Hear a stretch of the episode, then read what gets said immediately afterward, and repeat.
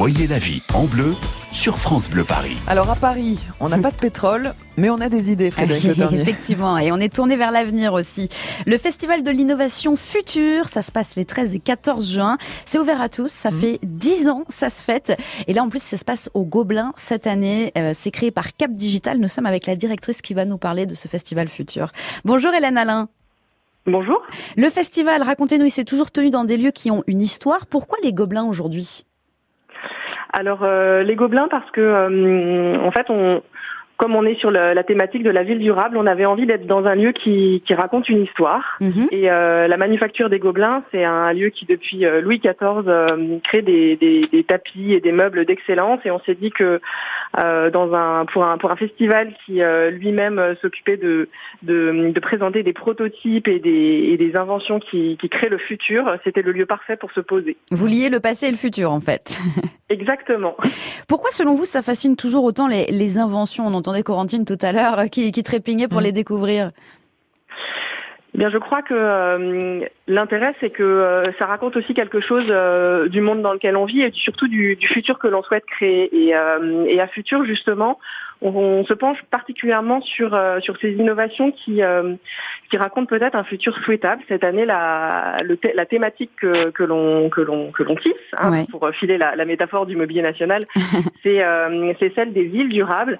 Et on a pas mal de de- d'innovations parmi les 80 qu'on présente qui sont qui se préoccupent de de la de la pollution de l'air, de la pollution sonore ou encore d'augmenter nos sens. Et je crois que c'est quelque chose qui, qui fascine parce que ça peut répondre en fait à des besoins que l'on a et on, on fait confiance à ces produits et ces services pour euh, pour nous amener peut-être un, un futur meilleur. On a vu qu'il y en avait beaucoup qui étaient liés aux problématiques d'aujourd'hui, comme l'écologie, évidemment. Il y, a, il y a plus de 80 démos, vous l'avez dit. Dans quel domaine en dehors euh, de l'écologie? Alors justement, nous, c'est très important de se dire que la ville durable, elle n'est pas uniquement enfin, cantonnée à, à l'environnement et à l'écologie, mais la Mhm. ville durable, elle s'appuie aussi sur un accès facilité à la santé, à l'éducation, à la formation pour tous et aussi à la culture. Donc en fait, on, on, on va on va parler de, de surtout de quatre thématiques. Ces 80 démos sont dans quatre thématiques qui sont euh, les territoires, la santé, le travail et, euh, et la culture. Et pour les bouchons, vous pouvez faire quelque chose parce que ce matin, ce matin, c'était très compliqué sur la route. je, je crois que c'est euh, je crois que c'est c'est un peu compliqué et en tout cas euh, on sait qu'on est dans une période de transition et que ça ne se que ça ne se résoudra pas comme ça. Mais euh, mais par exemple on a euh, on va présenter un, un un badge qui révèle notre notre exposition personnelle à la pollution alors qu'on peut mettre dans les bouchons mais qu'on peut mettre aussi à l'intérieur parce qu'on sait que la pollution finalement en intérieur elle est peut-être même pire qu'à l'extérieur. Mhm.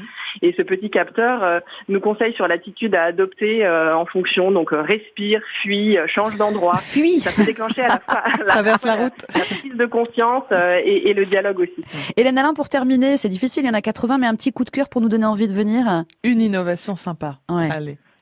Une innovation sympa. Alors c'est très difficile hein, parce que parmi les 80, Oui. je peux vous dire qu'on en a vraiment beaucoup qui sont bien, mais mais j'en donnerai deux. Allez. Si vous me permettez, donc on a à la fois une, une donc euh, cinquième dimension, c'est une paire de lunettes connectées qui augmente l'ouïe humaine sans dispositif euh, à mettre dans les oreilles. Génial. Mhm. avec conduction osseuse.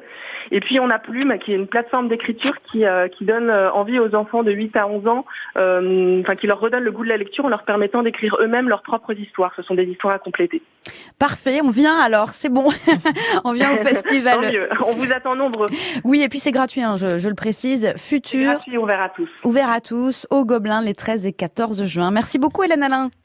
Merci à vous. Bon festival. Donc c'est jeudi et vendredi, hein, si j'ai bien oui, compté. voilà, moi je suis un peu perdue. J'ai préféré de dire 13 et suivre, hein. 14. Oui, Mais oui. effectivement, c'est jeudi, C'est vendredi. jeudi et vendredi.